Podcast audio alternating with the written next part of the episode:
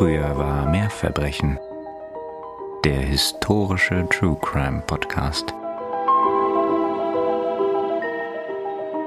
Peter und Hermann rutschen vorfreudig auf dem Kutschbock hin und her, während er den Wagen durch den kühlenden Schatten des Waldes nach Hause steuert. Es war ein langer Tag, auch für die beiden Jungen, und er hatte ihnen versprochen, dass sie noch mit ihren Freunden spielen und Beeren pflücken dürften. Als er die Kutsche zum Stehen bringt, springen die beiden nun voller Elan hinab und laufen, ihren Eltern nur schnell zum Abschied zuwinkend, immer wieder durch kleine Fleckchen Sonnenlicht beschienen in den Wald hinein. Seine Frau und er lächeln sich angesichts dieses Übermutes nur resigniert an. Diese Jungs. Dies sollte die letzte Erinnerung der Eltern an ihre beiden Kinder werden. Oh nein, schon wieder so eine Geschichte. Ja. Hm, naja, also ich bin auf jeden Fall ahnungslos, das hatten wir ja letztes Mal schon festgestellt. Also das sagt mir bis jetzt überhaupt nichts.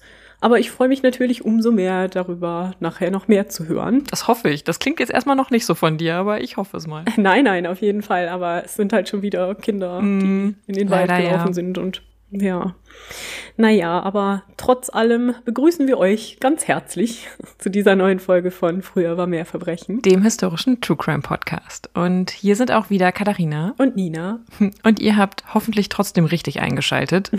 Ich entschuldige mich jetzt schon dafür, dass die Geschichte leider wieder Kinder als Opfer haben wird. Darüber hinaus geht es heute auch um Blut eine komische Überleitung, aber für euch kommt das sicher in einem True Crime Podcast nicht ganz überraschend, das mit dem Blut zumindest. Mhm.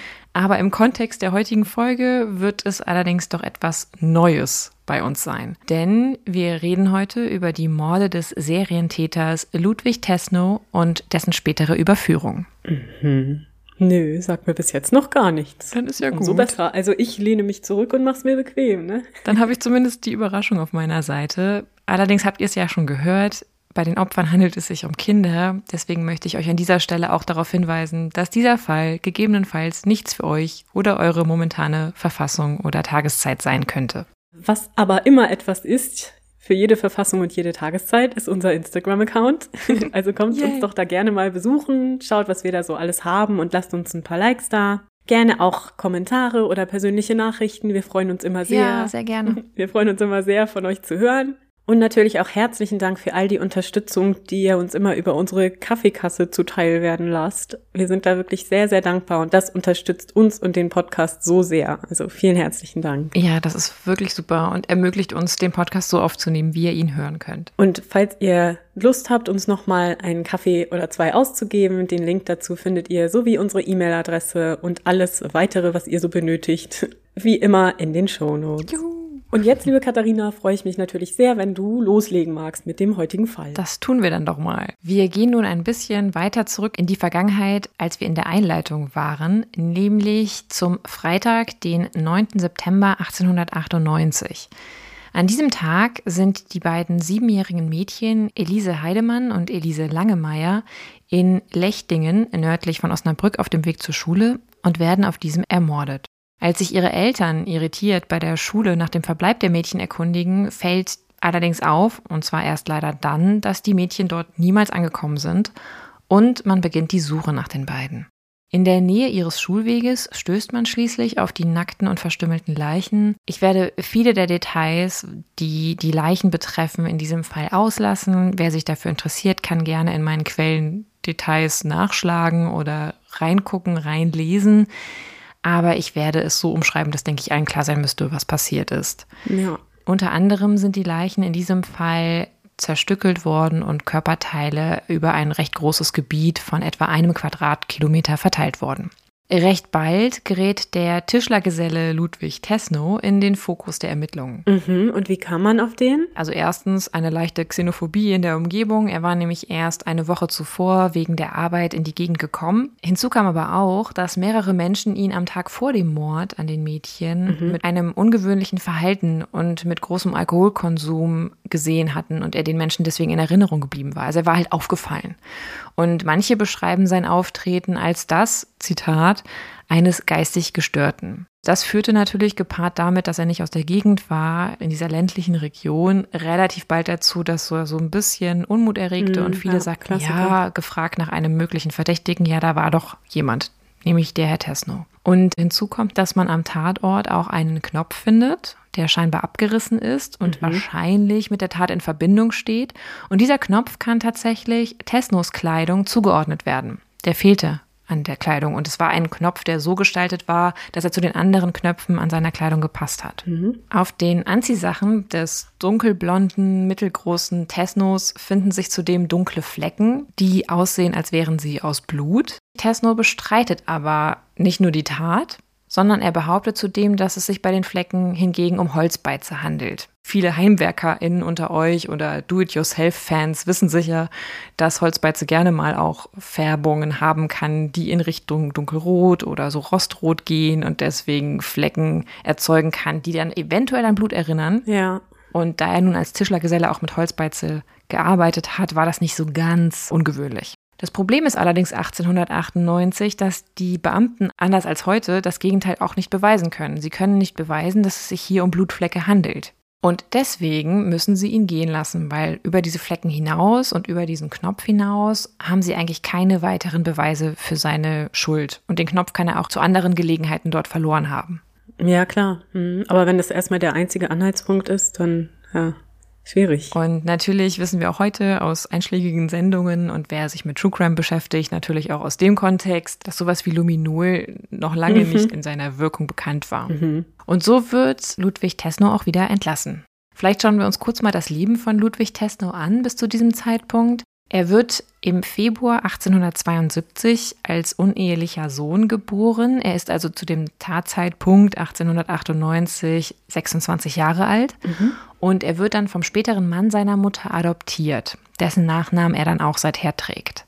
Sein leiblicher eigener Vater und auch ein Stiefbruder sollen einigen Quellen nach selber auch mit dem Gesetz in Konflikt gekommen sein. Also es war eine Reihe von Alkoholismus in der Familie, von Gewalttätigkeit, von kleineren Verbrechen, die man beging, die wirklich äh, die Bandbreite von so kleinen kriminellen Vergehen abdeckte. Und in einer Quelle habe ich auch gelesen, dass Ludwig Tesnos Mutter selbst an Epilepsie gelitten haben soll. Aber ob das stimmt, das kann ich nicht mehr beurteilen. Also woher dieses Wissen stammen soll. Die Eltern lassen sich jedoch früh scheiden und es wird berichtet, dass das wohl auch daran lag, dass der Adoptivvater von Ludwig Alkoholiker war. Ludwig selbst soll dann wegen kleinerer Delikte in seiner Pubertät wie etwa Einbruch oder Diebstahl auch vorbestraft worden sein. Und ab 1886 schlägt Ludwig eine berufliche Laufbahn als Tischler ein, Erst in der Lehre und später dann als Geselle. Und während seiner Walz, also wir kennen das ja auch heute noch mhm. von den Gesellen in verschiedenen Handwerksberufen, soll Ludwig auch in Norburg vorbeigekommen sein, als dort ein Kind auf ähnliche Weise wie später in Osnabrück die beiden Mädchen zu Tode kommt. Auch in diesem Fall tatsächlich wird Ludwig Tesno einer der Verdächtigen. Allerdings wird hier ein anderer Verdächtiger für das Verbrechen verurteilt und auch später zum Tode verurteilt bzw. halt hingerichtet. Ah, okay. Wir wissen aber auch bis heute nicht genau, ob er damit was zu tun hatte oder nicht. Wir wissen nur, dass er hier einer der Verdächtigen war und dass der Mord an dem Kind wohl vergleichbar ist mit den Morden der Mädchen in Osnabrück. Mhm. Auch bei einem weiteren Mord in Schleswig soll Tesno abermals einer der Verdächtigen gewesen sein, aber auch hier gibt es nicht genügend Beweise, die den jungen Mann in Verbindung bringen können, beziehungsweise die das Ganze so stichhaltig machen, dass man ihn verurteilen kann. Also er ist auf seiner Walz an beiden Orten gewesen zur gleichen Zeit, als mhm. diese Morde passiert sind. Genau. Mhm. Was im Nachhinein natürlich so ein bisschen die Leute zum Denken brachte. Mhm, verstehe ich. Im Frühling 1901 dann, also wir haben jetzt den einen Mord an den Mädchen 1898, der konnte ihm aber nicht zweifelsfrei nachgewiesen werden, er muss dann gehen gelassen werden. Und im Frühling 1901 soll er auch während seiner Walz in Westpommern eine junge Frau, Bertha Lau, überfallen haben. Sie kann allerdings entkommen und bringt ihn später mit diesem Überfall in Verbindung. Mhm. Auch hier ist es wieder so, er wird dafür scheinbar nicht größer belangt. Also ich konnte da nichts Detaillierteres zu finden, zumindest nicht in nicht fiktionalen Quellen. Und dann gibt es noch einen Vorfall, nämlich im Juni 1901. Da soll er nämlich für den Tod mehrerer Schafe verantwortlich gewesen sein. Hä? Okay. Und das wird später auch noch relevant, weil die Schafe haben wohl ähnliche Verletzungen gehabt, wie man bei den Kindern in Osnabrück zum Beispiel beobachten konnte. Okay. Und merkt es euch einfach mal. Es wird sich später noch erklären. Es werden ihm also nach den Morden von Osnabrück noch verschiedene ähnliche Verbrechen zur Last gelegt, aber in keinem der Fälle kann er wirklich angeklagt, geschweige denn verurteilt werden. Und nun kommen wir zu dem Fall, mit dem ich eingestiegen bin in der szenischen Einleitung. Nämlich am 1. Juli 1901 wollen die beiden ältesten Söhne des Fuhrmanns Gravert aus Göhren auf Rügen, die beiden sind fünf und sieben Jahre alt, Peter und Hermann, nachdem sie mit ihren Eltern den ganzen Tag unterwegs waren, im Wald noch Beeren pflücken und auch mit ihren Freunden spielen. Und die schicken deswegen die Eltern erstmal alleine nach Hause und sagen, hey, wir kommen später nach, wir wollen jetzt noch gerade im Wald ein bisschen unterwegs sein. Die Eltern machen das auch, sind auch eigentlich scheinbar ganz optimistisch, dass die Kinder natürlich wohlbehalten zu Hause später ankommen, aber die Eltern warten tatsächlich vergebens an diesem Abend auf ihre beiden Söhne. Sie machen sich aber relativ schnell Sorgen und bilden dann mit mehreren anderen Bekannten, Freunden, Nachbarn Suchtrupps, um die Jungs zu finden. Und am Morgen des nächsten Tages, des 2. Julis, stößt dann auch einer dieser Suchtrupps und leider der, in dem auch die Eltern waren, im Wald neben dem Weg auf die stark verstümmelten Leichen der beiden Jungs. Hm, oh nein, dann haben die Eltern die selbst gefunden. Ja, leider. Die Art der Verstümmelungen ist vergleichbar zu denen, die auch den Mädchen in Osnabrück zugefügt wurden. Auch hier werde ich nicht auf die Details eingehen, nur die Sachen erwähnen, die wichtig sind. Mhm. Die Leiche des einen Jungen, die, die näher am Weg liegt, ist auch ausgezogen, also auch wieder nackt und seine blutverschmierte Kleidung liegt etwas entfernt. Die sterblichen Überreste des anderen Jungen findet man etwa zehn Meter entfernt an einem Abhang und daneben findet man auch einen Stein, auf dem sich eine bräunlich-rote Verfärbung findet, vermutlich Blut. Nun ist es so, dass durch Aussagen von verschiedenen Leuten schnell der uns bekannte Tischlergeselle Ludwig Tesno in den Fokus der Ermittlungen gerät. Mhm. Denn wieder ist er von mehreren Menschen vor und auch nach der Tat gesehen worden und ist denen aufgefallen, weil er sich komisch und für ihn wohl ungewöhnlichem Verhalten gezeigt hat. Also er hat wohl auch vorher vermehrt Alkohol konsumiert und einige sagen auch aus, dass er mit den beiden Jungen zusammen gesehen worden ist. Oh, okay. Ja, und sofort ist die gesamte Umgebung alarmiert und macht sich auf die hektische und aufgeregte Suche nach Tesno. Wir können auch einigermaßen rekonstruieren, wie dessen Juni verlaufen ist. Nämlich Mitte Juni 1901 hatte Ludwig Tesno wohl im Zuge seiner Walz eine Stelle beim Tischlermeister Schmidt in Barbe auf Rügen angetreten. Und an seinen freien Tagen, dazu gehörte auch der 1. Juli 1901, hatte er sich dann nach Göhren aufgemacht. Die beiden Orte liegen nicht weit auseinander nachdem er in Barbe was trinken war. Mhm. Und das ist wirklich keine weite Strecke, je nach Route dreieinhalb bis vier Kilometer. Er war wohl auch einen Teil dieser Strecke zu Fuß durch den Wald gegangen. Und das ist genau diese Strecke und dieser Wald, wo die Jungen später auch ihre Eltern zum letzten Mal gesehen haben und vice versa. Mhm. Und es kann natürlich sein, und das wird jetzt vermutet, dass sich bei dieser Gelegenheit dann die Wege von Ludwig Tesno und der beiden Jungen gekreuzt haben. Am 2. Juli dann, also am Tag nach der Tat, wird Ludwig Tesno von Feuerwehrleuten in der Nähe von Binz gefasst. Also ich hatte ja schon gesagt, die machen sich alle dann wirklich hektisch auf die Suche nach dem Mann. Und diese Feuerwehrleute finden ihn in der Nähe von Binz am Meer und sie sehen, wie er am Strand wohl versucht, seine Kleidung zu reinigen. Zumindest wirkte das auf die Männer so. Es finden sich auf seiner Kleidung wieder mal verschiedene dunkle Flecke, die natürlich sofort für Blut gehalten werden. Mhm, ja. Tesno selber erklärt die Flecken wieder mit Holzbeize. Es hat ja schon mal funktioniert, diese Aussage. Von daher war das für ihn wahrscheinlich ja, mindestens ne? einmal genau, ne? eine sichere mhm. Bank. Und als Ludwig Tesno dann festgesetzt und auch entkleidet wird, kann man an seinem Körper auch verschiedene Wunden feststellen, die er aber mit Arbeitsunfällen erklärt. Später, und das macht das Ganze immer noch ein bisschen verdächtiger, wird er diese Wunden und die Flecken immer wieder mit neuen Erklärungen erklären. Also er ist da auch nicht sehr kongruent in seinen Aussagen. Eine Täterschaft streitet er allerdings rigoros ab. Er kann sich auch an nichts genaueres erinnern.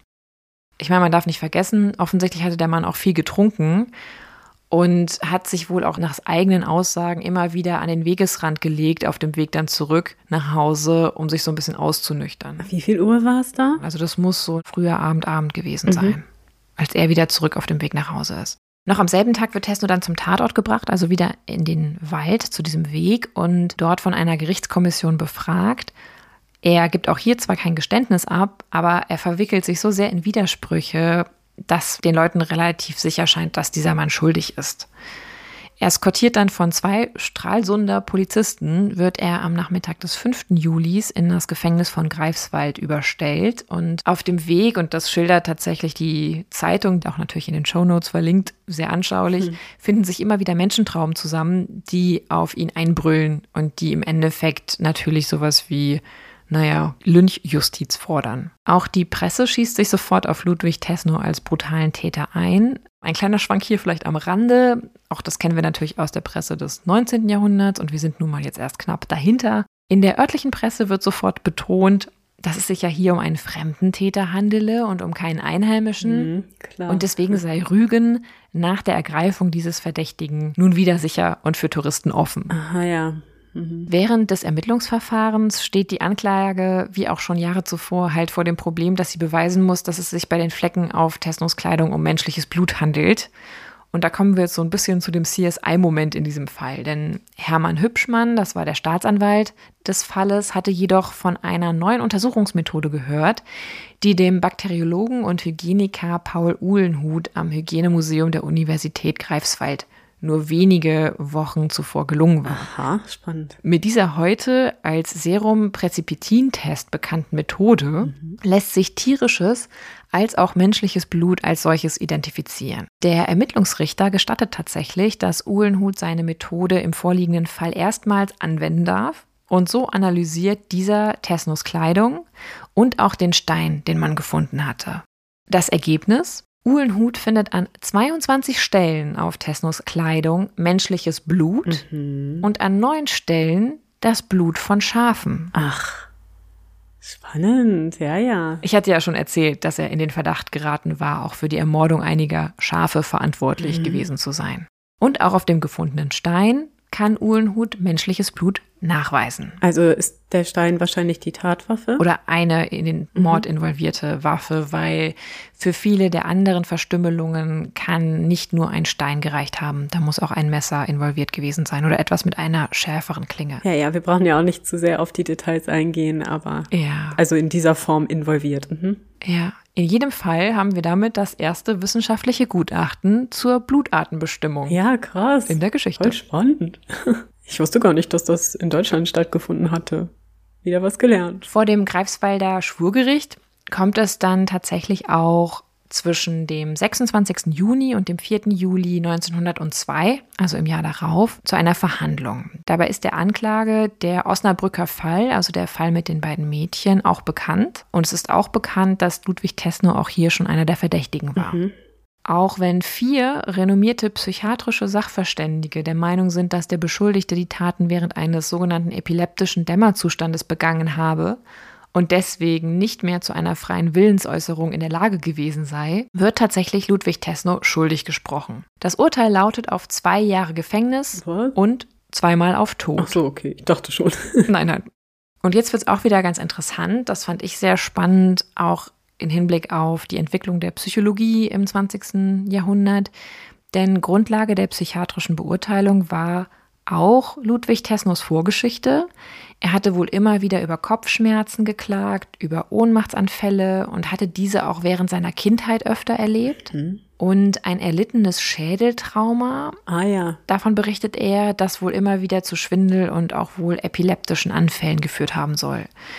Der vorangegangene exzessive Alkoholkonsum, der scheinbar in den beiden großen Fällen nachgewiesen werden kann, beziehungsweise von vielen Zeugen berichtet wurde, macht für die Gutachter auch einen großen Kontext aus. Und was auch ganz interessant ist, laut den psychiatrischen Gutachten sind Tesnos Taten nicht sexuell motiviert. In späteren Publikationen wird er immer wieder als Pädophiler mhm. dargestellt, aber die Psychiater bzw. die Gutachter gingen in diesen Fällen ganz klar davon aus, dass das eigentlich keine Rolle gespielt hat. Haben Sie denn eine Idee, was dabei der Hintergrund gewesen war? Also waren die Kinder Zufallsopfer? Also leichte Opfer, weil sie kleiner waren und schwächer waren. Das ist eine Vermutung. Es gibt aber auch Autoren, die sagen, dass sie sich nicht ganz sicher sind, inwieweit die Diagnose heutzutage genauso ausfallen würde. Also sprich, dass man sagen würde, dass er keine pädophilen Neigung hätte, weil es ja schon sehr augenscheinlich ist, dass eigentlich immer Kinder die Opfer werden. Also es muss dort schon eine Art logischen Kontext geben für den mörderlogischen Kontext. Inwieweit das auf eine Pädophilie zurückzuführen ist, das wissen wir nicht. Ja. Ne? Oder ob es da irgendein anderes Szenario gab, was für ihn dann in dem Moment dazu führte, dass er diese Kinder zu Opfern machte. Was ich schon auch irgendwie erschreckend finde, ist, dass die psychiatrischen Gutachten aber hier bei dieser Verurteilung so komplett ignoriert worden sind. Mhm. Das ist bemerkenswert veranschaulicht aber auch zwei Dinge, nämlich erstens, wie groß der Druck der Öffentlichkeit ist, den Täter mit maximaler Härte zu bestrafen. Und zweitens, wie auch die Juristen und Mediziner zu dem Zeitpunkt noch um die Entscheidungshoheit kämpfen, was Schuldfähigkeit betrifft. Der Staatsanwalt, der tut sich hier eher so negativ hervor, weil er ganz klar sagt, für ihn ist Tesno ein planender, sadistischer Mörder. Aber wir hatten jetzt ja nichts gehört über vielleicht mögliche andere Waffen? Hatte er noch irgendwas dabei? Hatte er das irgendwie geplant? Das wissen wir nicht. Er selber sagt dazu ja nie was. Mhm. Ne? Also er sagt auch ganz viel, er hat geschlafen, er kann sich nicht erinnern. Mhm. Es muss auf jeden Fall, das wird auch deutlich in den Verhandlungen und den Aussagen auch der Gutachter, ein Messer involviert gewesen sein, das er dabei hatte. Inwieweit das jetzt ein normales Messer war, was man immer dabei hatte, wie ein Taschenmesser oder so, oder etwas ist, was man intentionell mitnehmen musste, wenn man vorhatte, mit diesem Gerät zu morden. Ja, das kann ich nicht sagen. Aber das ganze Szenario in beiden Fällen, also jetzt in den beiden großen Fällen, die uns bekannt sind, dem Osnabrücker Fall und jetzt auch hier dem Rügener Fall, da deutet nichts für mich zumindest aufgrund der Quellen darauf hin, dass er das von langer Hand geplant hatte. Sondern im Endeffekt sind die Kinder leider Gottes Zufallsopfer, ja. die in sein Schema passen, in sein Beuteschema. Mhm. Er war jetzt nicht morgens aufgestanden mit dem Plan, ich töte heute diese beiden Jungen, sondern ich befürchte, das war eine, eine Mischung aus Zusammenhängen, die dann dazu führte, dass er in einem Zustand war, in dem er, wenn er nicht diese Kinder getroffen hätte, eventuell andere Kinder ermordet hätte. Ja. Meine laienhafte Interpretation ist das jetzt. Am 17. November 1903 soll das Urteil dann vollstreckt werden, also Ludwig Tesno soll gehängt werden. Doch am 12. November 1903, also nur wenig vorher, beantragt sein Verteidiger Richard Franz die Wiederaufnahme des Verfahrens. Und zwar mit der Begründung, dass mittlerweile aus der Haft bekannt sei und dass sich an Tesnos Verhalten gezeigt habe, dass er wirklich geisteskrank, Zitat, sei und sich immer wieder in Zuständen von regelmäßigen Anfällen und auch von Verfolgungswahn wiederfinde. Also die Zeit in der Haft habe deutlich gezeigt, dass hier wirklich eine zumindest psychiatrisch zu behandelnde Krankheit vorliegt. Mhm. Angesichts der bevorstehenden Hinrichtung habe es wieder einen solchen Anfall gegeben bei Ludwig Tesno. Und das Oberlandesgericht Stettin gibt dem Antrag im Dezember 1903 dann auch tatsächlich statt, nachdem er erst abgelehnt worden war. Die Vollstreckung des Todesurteils wird daher aufgeschoben, nicht aufgehoben, nur aufgeschoben. Und medizinische Gutachten zu Tesnos Geisteszustand werden beim Medizinalkollegium der Provinz Pommern und der wissenschaftlichen Abteilung des Kultusministeriums in Auftrag gegeben. Also man will jetzt wirklich nochmal prüfen, ist dieser Mann wirklich schuldfähig in der Form oder muss er nicht psychiatrisch behandelt werden? Geschweige denn darf er hingerichtet werden. Ja. Sieben renommierte Experten und das fand ich schon sehr interessant, und zwar unisono, kommen zu dem Schluss, dass er zwischen dem 16. und 18. Oktober 1903, also der Zeit vor der geplanten Hinrichtung, de facto einen Anfall von schwerer Geistesstörung gehabt habe in Form eines epileptischen Zustandes und dass er auch während eines solchen epileptischen Dämmerzustandes die Taten verübt habe, die ihm vorgeworfen werden. Mhm. Es wird daher davon ausgegangen, dass Ludwig Tesno während der Taten nicht zur freien Willensbestimmung in der Lage gewesen sei. Ah ja, okay. Was man natürlich eigentlich beim Strafmaß berücksichtigen müsste. Ja, allerdings. Bei dem anschließenden neuen Verfahren das laut der Zeitungsberichte viele Schaulustige anzog, also man konnte wohl auch innerhalb des Gerichts zugegen sein, vom 10. bis 18. Dezember 1906 kommen die diversen Gutachter zu Wort, die bekommen auch einen eigenen Tisch im Gerichtssaal, weil es halt so viele sind. Und selbst ein Experte, der beim ersten Verfahren noch eine Geisteskrankheit verneint hatte, sieht diese nun bestätigt, weil man halt in der Haft beobachten konnte, wirklich unter fast naja, klinischen Zuständen, mhm. was mit ihm passiert, wie er sich verhält. Nun haben wir wirklich Augenzeugen dieser Anfälle. Es wird auch ganz klar von allen Experten betont, dass Ludwig Tesno definitiv nicht simulieren würde. Alle Experten bescheinigen dem mittlerweile deutlich abgemagerten und sehr mitgenommenen Angeklagten eine Unzurechnungsfähigkeit während der ihm vorgeworfenen Taten. Mhm. Die bringen das auch in einen Zusammenhang wohl mit dem vermehrten Alkoholkonsum. Der habe dann teilweise wohl auch diesen Zustand getriggert. Dann sei es bei ihm zu diesem epileptischen Dämmerzustand gekommen, in dem er die Taten verübt habe weswegen er im Grunde sich hinterher auch an nichts mehr erinnern kann. Und das erklärt ja dann vielleicht auch sogar den Angriff auf die Schafe, ne? Dass Ja. es dann so eine unkontrollierte Wut ist irgendwie. Das, ich, ich bin keine Psychologin, schon so oft gesagt, aber dass es dann irgendwie damit zusammenhängt. Ja, genau. Also wirklich komplett erklären können wir es heute nicht Nee, mehr. natürlich. Ne? Wir haben im Endeffekt hier den Patienten nicht mehr vor uns. Wir können es nicht analysieren. Und natürlich ist es auch so, dass diese Taten so schrecklich sind, dass sie natürlich geahndet werden müssen in irgendeiner Form. Mhm. Aber natürlich muss man berücksichtigen, was für eine Art Mord hat er ausgeübt. War das ein geplanter, sadistischer Mord, der von langer Hand von ihm Mhm. äh, schon vorbereitet worden ist? Oder ist das ein Zustand, in dem er war, in dem er vielleicht nur bedingt zurechnungsfähig war? Ihr kennt das ganze Spiel. Allerdings ist es so, dass der Staatsanwalt Hermann Hübschmann in Tesno immer noch einen sadistischen, planenden Mörder sieht. Und was auch interessant ist, dass wir hier schon den Paragraphen 51 des Reichsstrafgesetzbuches haben, von dem wir ja auch schon einmal gehört haben in einem unserer anderen Fälle. In diesem Paragraphen war damals tatsächlich bereits vorgeschrieben, dass es sich um keine strafbare Handlung handele, wenn der Täter zum fraglichen Zeitpunkt nicht bei Bewusstsein war. Hier ging es nun darum zu prüfen, trifft das auf die vorliegenden Fälle zu und folgte man dem Gutachten, was nun vorliegt und den Expertenaussagen, hätte Tesno zumindest nicht wegen Mordes verurteilt werden dürfen. Doch nach 90 Minuten Beratung befinden die zwölf Geschworenen Ludwig Tesno abermals für schuldig Hm? und das ursprüngliche Urteil wird hiermit bestätigt. Okay, warum? Das war ein ziemlicher Skandal, zumindest im Nachhinein für die Fachöffentlichkeit, weil eigentlich hier ganz klar den psychiatrischen Gutachtern eine Klatsche Ja, gegeben eben. wurde. Die wurden im Endeffekt komplett ignoriert. Also man hätte sich dieses komplette Gutachten, die Aufhebung des Todesurteils, das hätte man sich alles sparen können. Man geht aber davon aus, dass die Unruhe, der Aufruhr in der Bevölkerung im Angesicht dieser brutalen Morde an Kindern ausgerechnet, den Druck so erhöht hatte, dass auch hier, und ihr kennt das ja bei Geschworenen, das ist ja auch häufig heutzutage ein Vorwurf, Ja. dass man sagt, Geschworene können auch nie komplett objektiv sein, sind natürlich Eltern, Geschwister, Tanten, Onkel, Großeltern.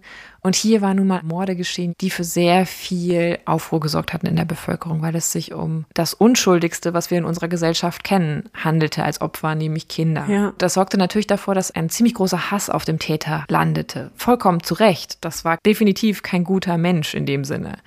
Aber man muss natürlich immer berücksichtigen, in welcher psychologischen Kondition sich dieser Mensch befindet, um zumindest einigermaßen gerecht beurteilen zu können, zu welchem Strafmaß man ihn verurteilt. Ja. Und in diesem Fall hat man es aber komplett ignoriert. Die Geschworenen, denen war das scheinbar total egal und sie haben sogar auch einstimmig für schuldig gestimmt. Vielleicht lag das ja auch ein bisschen daran, dass man Angst hatte, dass wenn so ein Verbrechen nicht gesühnt wird wie ein Mord, dass dann Leute keine Angst mehr davor haben, sowas zu verüben zur damaligen Zeit. Ne? Da ist ja diese psychologische Komponente noch nicht so weit diskutiert und dass man das dann so empfindet wie, ja, der kommt jetzt zu leicht davon. Und das ist ja, was du eben auch schon ansprachst mit den Geschworenen, wenn die ja nicht unbeteiligt sind an diesen Dingen. Also das sind ja Leute, die aus der Region kommen, Genau. die diese Fälle hautnah mitbekommen, vielleicht sogar die Betroffenen kennen oder zumindest über Ecken kennen. Also das ist ja keine neutrale Gruppe, die diesen Menschen dann da wirklich verurteilt. Also nicht völlig jedenfalls. Und es war auch ein großer Vorwurf im Nachhinein, dass auch Geschworene auf dieser Geschworenenbank saßen, die aus der Region kamen, die die Gegend kannten, die vielleicht die Familien kannten. Das ist natürlich am Ende dann noch schwieriger, bei so einem Szenario unbeteiligt ja, zu richtig. sein. Gab es denn irgendeine Begründung seitens der Geschworenen, warum man die Gutachten so wenig beachtete? Nein. Was aber sofort passierte, aber vor allem halt in der, wie schon erwähnt, in der Fachöffentlichkeit, ist, dass großes Unverständnis aufkam und auch Kritik an diesem Urteil. Weil im Endeffekt denkt man sich so, hey, es gibt einen guten Grund, warum wir das angefangen haben irgendwann. Warum wir halt wirklich Mediziner, Psychiater, Psychologen dazuziehen, weil wir halt versuchen wollen, gerechter zu sein als zuvor. In der psychiatrisch-neurologischen Wochenzeitschrift spricht man etwa schon 1907, also nur ein Jahr später, von einem Justizirrtum. Ah ja. Ich meine, natürlich ist das hier auch die Zeitschrift derer, die im Endeffekt dadurch diskreditiert werden, dass ihre Einschätzung komplett ignoriert wird. Aber es ist ja schon sehr interessant, dass hier für viele ganz klar war, das, was da passiert ist, ist eigentlich nicht gerecht. Ja. Und 1907 wird wohl auch die Todesstrafe in lebenslanges Zuchthaus abgewandelt. Das bleibt aber sehr, sehr lange Zeit nahezu unbekannt. Und die meisten gehen auch bis vor wenigen Jahren davon aus, dass Ludwig Tesno tatsächlich hingerichtet worden ist. Ach. Erst mit der Zeit kam halt raus, durch Patientenakten, die man gefunden hat, dass in Wirklichkeit die Todesstrafe umgewandelt wird zu lebenslangem Zuchthaus. Wir wissen aber leider nichts darüber, unter welchen Umständen das passierte. Also warum hat man es sich noch anders überlegt? Wer war da die treibende Kraft? Was führte dann dazu? Wer muss diesen Druck ausgeübt haben, damit man das dann noch macht? Das finde ich ganz interessant. Aha, und dieser Teil wurde in den Medien dann nicht mehr besprochen. Nee. Und auch zum Beispiel, ich glaube, bis vor vier oder fünf Jahren stand in dem Wikipedia-Artikel zu Herrn Tesno zum Beispiel, und das jetzt nur als Beispiel, um zu zeigen, wie bekannt diese Fake News waren, dass der Mann hingerichtet worden ist aufgrund Ach, des Urteils. Das stimmte ja. aber nie. In Wirklichkeit ist er nicht hingerichtet worden, zumindest nicht an diesem Zeitpunkt. Mhm. Dazu kommen wir gleich, wie es ihm weiter erging. Was ich aber noch gerne irgendwie sagen möchte, ist, was auch deutlich diskutiert wird in Publikationen heutzutage, ist, dass so schockierend das war, dass das Gericht oder die Geschworenen zu dem Zeitpunkt im Grunde total ignorierten, was die Gutachter dazu zu sagen hatten, können wir trotzdem nicht sagen, wie die heutige Diagnose von Ludwig Tesno aussehe es kann halt nur spekuliert werden. Und da wir ja nicht vom Fach sind, sind wir hier natürlich auch die Falschen. Aber ich ganz persönlich bin mir sicher, dass er unter einer Form der psychischen Erkrankung litt. Ich frage mich allerdings, wie sich der immer gleichbleibende Umgang mit den Leichen erklären lässt und das gleichbleibende Opferschema. Das schließt ja schon auf eine gewisse Form der Strukturiertheit. Ja, und ich habe auch schon gedacht, er hatte ja seine Kleidung mehrfach danach irgendwie gereinigt, beziehungsweise war mit fleckiger Kleidung gesehen worden. Ja. Also wenn er behauptet, er habe davon quasi nichts mitbekommen, es sei in so einem Nebel, er wüsste nicht, was da passiert ist, hat er sich denn nie gewundert. Er wird ja wissen, dass das keine Beize war. Ja, ja, genau. Also daran erinnert er sich ja offensichtlich auch nicht. Also das finde ich schon so ein bisschen mh, hm, interessant zumindest. Ne? Ja, also ich glaube, es ist ganz klar, dass dieser Mensch heutzutage auch hätte Hilfe bekommen mhm. müssen psychologische Hilfe, psychiatrische Hilfe und im besten Falle so früh, dass es nie zu diesen Verbrechen gekommen wäre oder kommen würde. Aber ob das wirklich erklärt werden kann mit diesem epileptischen Dämmerzustand, da bin ich so ein bisschen skeptisch, muss ich mhm. gestehen. Natürlich muss man auch bedenken, dass so eine psychische Störung oder vielleicht den Verdacht, so eine psychische Störung zu haben, damals schwieriger im Umgang gewesen wäre für die betroffene Person. Ne? Also er mhm. hätte jetzt ja nicht einfach einen Psychologen aufsuchen können zum Beispiel und sagen können, ja, ich brauche die Hilfe. Ich habe hier vielleicht ganz was Schlimmes getan, können Sie mir helfen? Und wenn es stimmt, was vermutet wird, dass seine Familie sowieso vielleicht jetzt nicht das größte und beste Verhältnis zu den Ordnungskräften hatte, dann hatte er vielleicht auch da schon gewisse Hemmungen, irgendwas zu unternehmen. Wer weiß, vielleicht war er auch verzweifelt. Man kann es nicht mehr sagen, nehme ich an. Ne? Wir wissen aber zum Glück mittlerweile, was mit ihm dann wirklich geschah. Mhm als er nicht hingerichtet wurde, als das Urteil umgewandelt wurde in lebenslanges Zuchthaus. Nach verschiedenen Unterbringungen in verschiedenen Anstalten wird Ludwig Tesno am 2. Juni 1913 schließlich in die Provinzialheilanstalt Stralsund eingeliefert. Und in dieser wird er auch bleiben bis zum November 1939. Mhm. Und dann ist er von dort im Rahmen des NS-Euthanasie-Programmes, von dem auch forensische Patienten betroffen waren, mhm. mit dem ersten Transport in das damalige Groß Piasnitz im heutigen Polen transportiert und wird dort dann im Wald erschossen. Mhm. Ludwig Tesno wird danach in einem Massengrab, naja, bestattet ist, glaube ich, zu euphemistisch, und circa 1400 weitere Patienten aus pommerschen Krankenhäusern und Psychiatrien ereilte das gleiche Schicksal. Mhm ich glaube, es war gut, dass er sein Leben lang dann in einer klinischen Unterbringung war. Natürlich ist dieses Schicksal im Rahmen dieses Euthanasieprogrammes zu sterben ein schreckliches. Punkt. Mhm. Interessant an diesem Fall sind aber auch neben diesen ganzen Wirrungen mit Psychologie und Justiz oder Psychiatrie und Justiz und den wissenschaftlichen Nachweisen von menschlichem Blut noch andere forensische, kriminologische Dinge. Nämlich die Uhlenhut-Methode wird dann ab 1903 durch das preußische Justizministerium zu einem offiziellen Verfahren ernannt mhm. und vor allem durch die Ermittlungen beim Mord an der achtjährigen Lucy Berlin im Jahre 1904 bekannt. Das sagt mir auch schon wieder nicht. Der ist relativ bekannt, der Fall. Ich hatte den tatsächlich auch auf meiner Liste, habe ihn jetzt aber erstmal nach hinten gelegt, weil andere Kolleginnen sich mit dem Fall schon beschäftigt haben. Ah. Paul Uhlenhuth ist uns heute aber auch bekannt dafür, dass er nach der Machtergreifung der Nationalsozialisten unterstützte, dass 39 jüdische und politisch in Anführungszeichen unbequeme Beschäftigte an der Universität Freiburg, an der er damals dann tätig war, entlassen wurden. Ja. Naja, ein wichtiger Wegbereiter im Fach der Forensik macht noch keinen guten Menschen im Zweifel. Leider nicht. Und natürlich auch ein Kind seiner Zeit, aber nun ja. Also ihr seht, im Nachhinein zeigt sich bei diesem Fall eine immense Form der Fehlinterpretation und einer sich damit immer weiter tradierenden fehlerhaften Rezeption. Einmal, dass Ludwig Tesno später gerne als pädophil und sexuell motivierter Täter gesehen wird, wofür es aber keine wirklich wissenschaftlichen Anhaltspunkte gibt und auch weil halt lange behauptet wird, dass er 1904 tatsächlich hingerichtet worden ist. Mittlerweile, wie gesagt, konnte ja nachgewiesen werden, dass dem nicht so war. Das ist also ein schrecklicher Fall, der so ganz viele Dinge in Wissenschaft und Justiz voranbrachte, der aber am Ende, glaube ich, einfach, und das finde ich ist der wichtige Punkt für die Familien der Opfer, ein ganz, ganz schreckliches Erlebnis war, das Schrecklichste, was man sich vorstellen kann und von daher zu erinnern ist. Ja, unbedingt. Weiß man denn irgendwas darüber, wie die Familien der Opfer dieses Urteil bewerteten? Oder dieses Gutachten? Also war man für die Todesstrafe oder? Ich kann das immer nur so zwischen den Zeilen lesen. Mhm. Also es wird zum Beispiel in der, in der Presse der Zeit sehr, sehr deutlich, was man von dem Täter hält. Er wird als Monster beschrieben und stilisiert.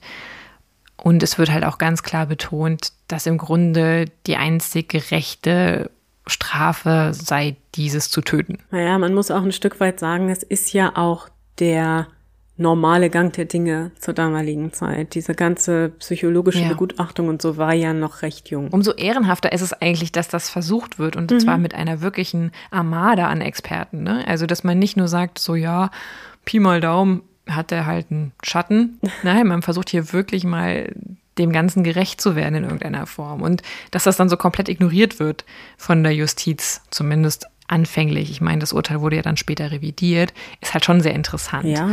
Aber auf der anderen Seite, was jetzt die Familien betrifft, wirklich, wirklich Äußerungen von der Familie kennen mhm. wir nicht. Was aber halt durchscheint aus den Berichten ist, dass sie schon immens auch traumatisiert waren, zu Recht. Ja, gerade auch wenn du die Leichen ja. dann findest. Und das war, glaube ich, in beiden Fällen der Fall tatsächlich, dass die Eltern auch die Leichen der Kinder gefunden haben, unter anderem. Deswegen ist schon davon auszugehen, dass es für die Eltern zur damaligen Zeit, und das ist ihnen auch nicht zu verdenken tatsächlich, willkommener war, dass man davon ausging, dass dieser Täter auch hingerichtet ja, absolut. Wird. Also wie gesagt, das kann man ihnen sowieso nicht in irgendeiner Form zumuten, das irgendwie anders zu sehen. Das kann ich total nachvollziehen. Ja. Es ist aber ja spannend, denn oftmals werden ja Angehörige auch vor die Presse gezerrt in der Zeit. Also man hat ja oft dann so ellenlange Berichte davon, was die ausgesagt haben und äh, sehr, hm, naja, unverblümte persönliche Dinge, die da breitgetreten werden.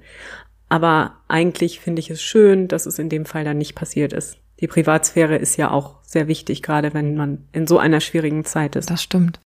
Das war ein kleiner Fall mit großer Wirkung für die Zeitzeugen mhm. und auch für die Forensik aus dem Anfang des 20. Jahrhunderts. Ja, hochinteressant, wirklich vielen Dank. Ich kannte den Fall überhaupt nicht. Ich hatte nichts davon gehört viel gelernt heute mal wieder. Ich finde es nur so unendlich traurig, was da passiert ist, wie natürlich in jedem Fall, aber gerade hier, hm, also Kinder sind natürlich immer schwierig. Ja. Und so auch hier und es ist ja gut, dass man ihn dann fassen konnte und ein Stück weit vielleicht sogar helfen konnte, also dem Täter und natürlich vor allem den Familien der Opfer vielleicht in irgendeiner Form. Und dass die Forensik hier so gut vorangebracht werden konnte mit so wichtigen Erkenntnissen, das zumindest ist ja etwas Positives, das man mitnehmen kann. Und wirklich hochspannend, keine Ahnung gehabt, dass das aus Deutschland stammt, dieses Verfahren. Ich habe auch einmal in einer Quelle, fand ich auch ganz süß umschrieben, ich glaube, das war aber ein, ein, moderner Artikel, in dem dann drin stand, man hatte keine andere Wahl zuvor, man musste quasi die Mörder oder Verbrecher auf frischer Tat noch mit blutenden mhm. Händen, im besten Fall im Körper des Toten rumwühlend erwischen, damit man wusste, okay, das ist definitiv unser Täter oder unsere Täterin diese forensischen Methoden ermöglichten nun auch im Nachhinein nachzuvollziehen, ob es nun jemand war, der hier zu belangt werden kann. Natürlich wissen wir allerdings nicht, es ist menschliches Blut. Es könnte natürlich auch der Fall gewesen sein, dass es sein eigenes ist. Wir können mit dieser Methode noch nicht nachweisen, es ist ja kein DNA-Test, ob das Blut wirklich von den Opfern stammt. Das ist jetzt davon auszugehen, weil es auch andere Hinweise gibt und weil er sich auch immer wieder in Widersprüche verstrickte und es auch in diesem Fall keinen anderen Verdächtigen gab. Aber wirklich quasi ein stichhaltiger, ein unumstößlicher Beweis wäre ja nur auch die DNA-Nachweislichkeit oder der DNA-Nachweis, dass es sich hier um das Blut der beiden Opfer handelt. Ja. Das haben wir jetzt nicht. Aber ja. eine ähnlich große Neuerung ja, ne? Wie für uns heute die DNA. Das stimmt. Wir kennen das ja tatsächlich auch schon aus vielen anderen Fällen. Früher war das ja nur ein Indiz im besten Fall, ne? Also dann hatte man den gesehen, wie er irgendwie blutige Kleidung wäscht oder so. Aber ob das jetzt wirklich Blut war oder ob das vom Schlachten kommt oder sonst was, das konnte man ja nicht sagen. Und wie oft war das genau die Verteidigung? Oh ja, das, das ist vom Schlachten zum Beispiel. Nasenbluten. Genau, Nasenbluten oder was weiß ich. Also kann ja alles Mögliche sein. Ja, und in seinem Fall Beize. Also das ist schon eine sehr bemerkenswerte, interessante Geschichte. Verlassen wir jetzt mal wieder Norddeutschland und jeder, der jetzt diesen Sommer eventuell auf Rügen ist, kann sich ja mal die beiden Orte angucken. Barbe und Gören. Ja, das wäre sehr schön. So ein bisschen Urlaub auf Rügen, das könnten wir doch eigentlich auch machen, oder? das gönnen wir euch, ja. genau. Ja, sowieso. Wo entführst du uns denn in der nächsten Folge hin, Nina? Nächste Folge geht es nach Kanada. Uh, da waren wir ja noch gar nicht. Also nur mal kurz auf nee. See, aber. Ja, genau, wir sind nur da eingelaufen einmal. Ja, diesmal geht es ins tiefste Kanada und da hören wir von einem Fall, der tatsächlich international für ziemlich viel Furore gesorgt hat, und zwar im Zuge der Frauenbewegung am mm. Anfang des 20. Jahrhunderts. Und diesmal ist es leider nicht so unblutig wie bei Carrie A Nation. Wir bleiben dem Blut also treu. Ja, auch leider. In unserer nächsten Folge. Dann schaltet wieder ein, wenn es wieder heißt. Früher war mehr Verbrechen. Der historische True Crime Podcast.